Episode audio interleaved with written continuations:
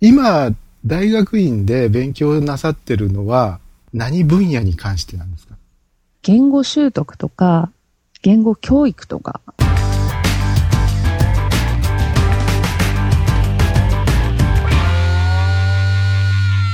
だからその日本語に関する細かいことっていうのは実はやってないんですよ。日本語自体を勉強するんじゃなくって、それをどういうふうに伝えるかみたいなことですか？そうですね。教育現場ではどういうことが行われていて、どういう教え方をするとこういう成果があるとか、英語ではこういうことやってるとかっていう、そのいろんな言語の実践なり研究を一生懸命読んでいる段階で。それは面白いですか？読むこととか勉強すること自体はとっても楽しいですね。なんか知らなかったこととか、ほほこういうこともあるんだとか。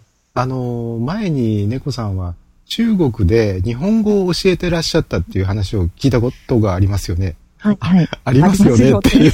ありますよねって自分の体験を人に聞いちゃダメですよね。ありますが、はい、それっていつ頃の話なんですか？それはもうだいぶ前で2004年から2005年の1年間だけなんです。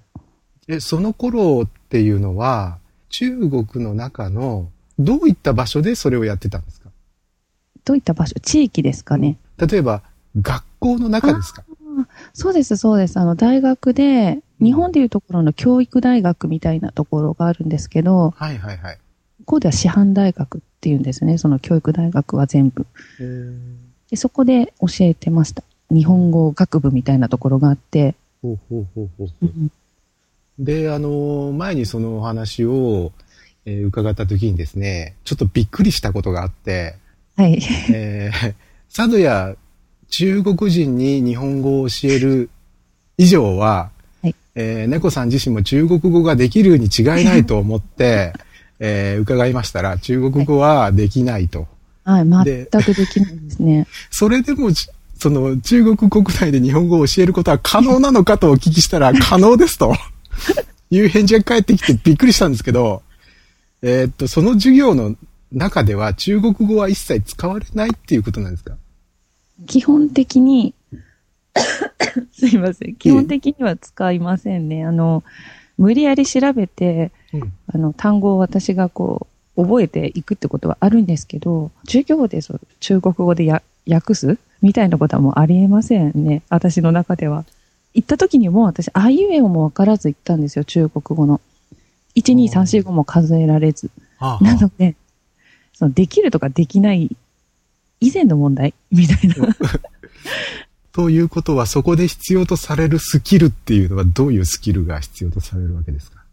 今は、あの、その媒介語があることの重要性っていうのは痛感してるんですけど、うん、行った時はできないという自分のその、なんでしょうね、状態を、いかにして正当化するかということに 自信がっていたので、うん直接法っていう、まあ、教授法があるんですよね。あの、媒介語を使わないで、例えば中国人だけじゃなくて、一つの教室に10カ国の人がいた場合、うんその時、みんなの国の言葉を使えるかというと、それは不可能ですよね。うん、そういう時に、日本語を日本語で教えるっていう、まあ、一つの方法がありまして、まあ、それにのっとって教えるんですよ。うんじゃあ基本的にその教室の中では日本語だけが使われてるっていうことですか？そうです。でも学習者はもうすでに3、4年生だけなんですよ、担当が。なので、1年生と2年生の時に基礎はもう学び終わっていて、まあ、中級レベルの子たちが大半なので、その意味を聞くとか、最低限の日常会話ができるぐらいまではもうみんな言ってるんですよ。読み書きは大体できる。ほうほうほう。できないのはやっぱりその会話が思うようにできないとか、うん、正しい文章を算出できないっていうところのレベルの子たちなので、困らないんですよ。会話とかは全然。何が困るかっていうと、うん、先生、そこでとそれでは何が違うんですかとか、うん、ちなみにとついでの意味はどう違うんですかとかってことを聞かれちゃうのが、まあ、新米教師の私には厳しいというか、待ってね、明日までに調べてくるからとかっていうことが、まあ、多々あったという。長く教えてらっしゃる先生たちは、まあ、知識も経験もあるので、うん、学習者が聞きたいことって事前になんかこう、分かってるんですよ。で、準備もできますし、うん。知識もあるんですけど、まあ、うん。やったばっかりの頃っていうのは、まずその、学習者の質問を予測できない。うんうんで準備を150しても発揮できるのは70ぐらいっていう、なんかそのジレンマで毎日うん戦っていくみたいあの、そもそもなんで猫さんはその中国に行って日本語を教えるっていうことになったんですか？な。ああ、これ言っていいのかな？あの、どこでもよかったんですよ。は？え？どこでもよかったんですけど、たまたま中国だったんですよね。ああ。うん。えそれは贅沢は言えなかったんですよ。